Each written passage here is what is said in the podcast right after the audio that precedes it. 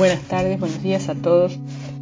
Eh, mi nombre es Zulma Tucat y vamos a compartir hoy el espacio de Entre Líneas, la literatura que nos, que nos hermana, que nos da placer, que nos da sabiduría en estos tiempos de pandemia y de cuarentena. En el día de hoy les traigo una autora canadiense que se llama Anne Carson, que nació en junio, el 21 de junio de 1950. Es este, una poetisa canadiense nacida en Toronto, como decía. Escribe en lengua inglesa, es ensayista, es traductora y profesora de literatura clásica. Es considerada por la crítica literaria como la poeta viva más importante de las letras anglosajonas. Y hace poco fue galardonada con el Premio Princesa de Asturias de las Letras. Ella reside en Nueva York. Eh, este es, eh, es, uno de los premios más importantes que se dan este, en Europa. Ella era hija de un empleado de banca que ocupó diferentes puestos en diferentes poblaciones de la región de Ontario en Canadá y tenía aproximadamente 15 años cuando se encontró con una edición bilingüe, bilingüe de los poemas de Safo, la poetisa griega tan, tan conocida y tan difundida. Eso marcaría su, su vida y en varias oportunidades ha dicho la autora. Yo era una adolescente desafectada que necesitaba estímulos todos los días este, y esta obra la, cautivó, la miró, la encontró en una librería, la miró y, se quedó seducida para siempre, se compró el libro. Em, finalmente la destinaron, destinaron a su padre que trabajaba en un banco en otra ciudad y ahí empezó a estudiar el profesorado de latín y se convirtió, digamos, en, en una especialista de, las, de la literatura clásica. Este, eh, tiene varios libros, Eros, todos en inglés, ¿no? Eros se llama uno en 1986, Glass en 2002, Autobiografía en Rojo del 2009, bueno, hay varios, ella es ensayista y ha tenido varios premios también. Este, y vamos a compartir algunos poemas de ella. Se llama, uno se llama Tres. Tres mujeres silenciosas en la mesa de la cocina. La cocina de mi madre es oscura y pequeña, pero del otro lado de la ventana está el páramo, paralizado con hielo. Se extiende hasta donde alcanza la vista.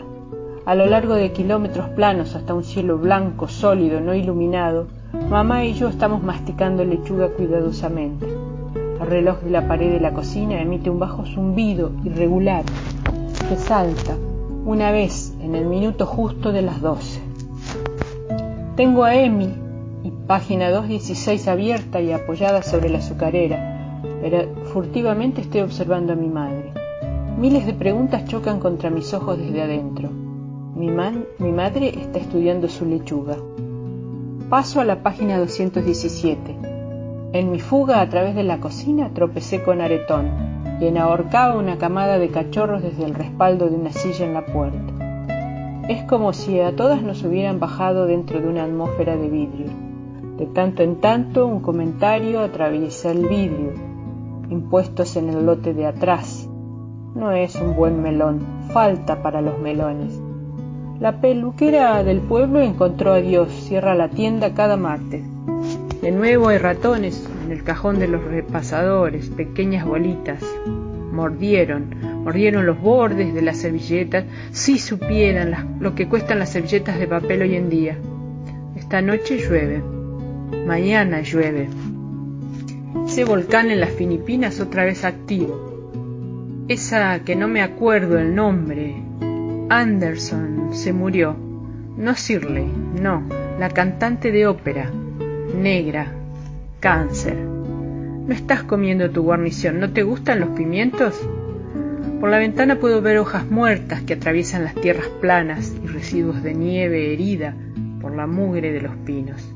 En el centro del páramo, donde la tierra desciende hacia una depresión, el hielo ha comenzado a abrirse.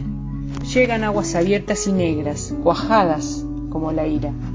Mi madre habla repentinamente. Esa psicoterapia no te está ayudando tanto, me parece. No lo estás superando. Mi madre tiene esa manera de resumir las cosas. A ella nunca le había gustado Lau, pero le gustaba la idea de que yo tuviera un hombre que continuara con mi vida. Pues él es de los que toman y tú de las que dan.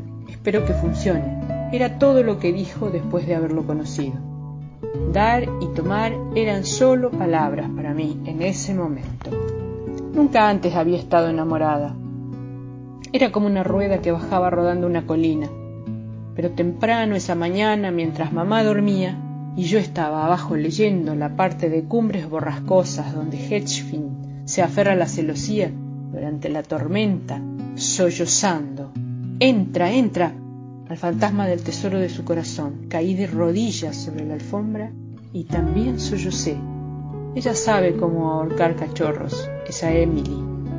No es como tomarse una aspirina, ¿sabes? Le respondo débilmente. La doctora Howe dice que el duelo es un proceso prolongado. Ella frunce el ceño. ¿Y qué se logra con todo ese remover el pasado? Yo me impongo, la miro directamente a los ojos. Ella sonríe. Sí lo haces.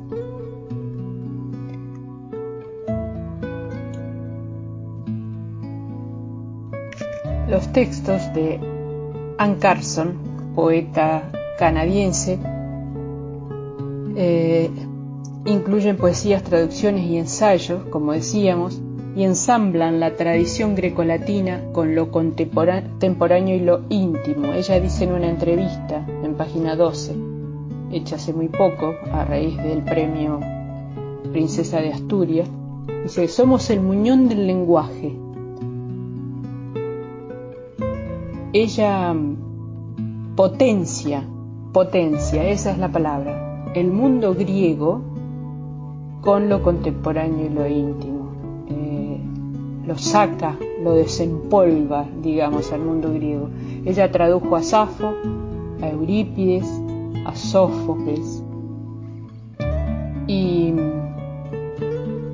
como si su anómala excentricidad, su modo de asociar libremente la traducción y el ensayo lograran crear una erudición amable que le permite ser profunda y legible. Ella estudió de, chico, eh, estudió de chica este, las lenguas clásicas y le pareció también desde muy joven que era el alfabeto griego eran unos dibujos fantásticos.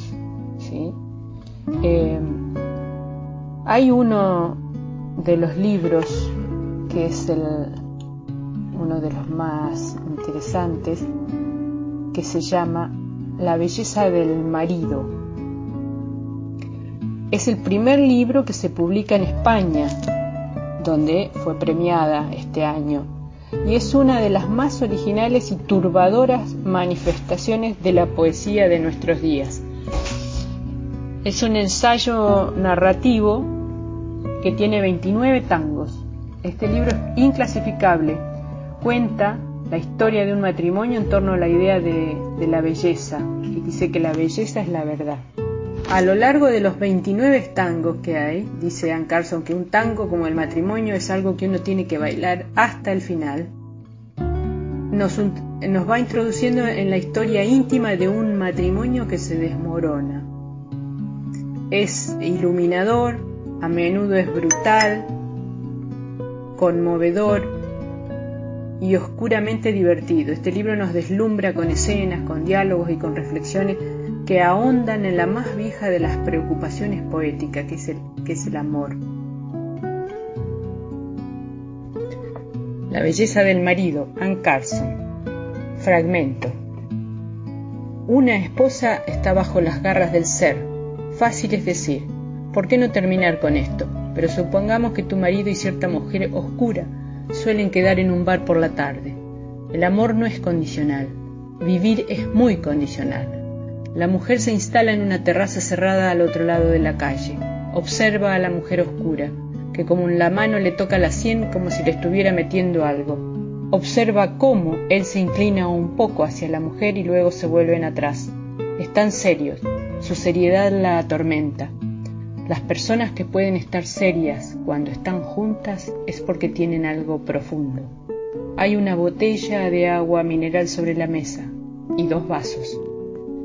No necesitan bebidas alcohólicas. ¿Desde cuándo tiene él estos gustos puritanos? Un barco frío zarpa de algún lugar dentro de la esposa y pone rumbo al horizonte plano y gris, ni pájaro ni soplo a la vista.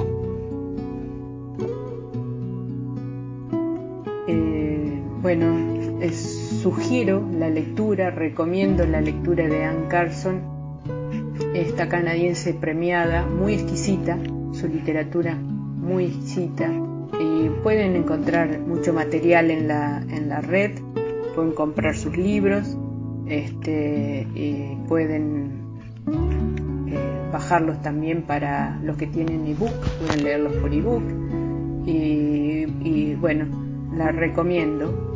Este, una poesía muy, muy interesante. Eh, nos vemos la semana que viene, estamos en contacto nuevamente, nos encontramos y sigamos cuidándonos porque eh, allá afuera, sobre todo aquí en General Roca, está el peligro, está la pandemia. Así que un abrazo para todos. Nos seguimos escuchando.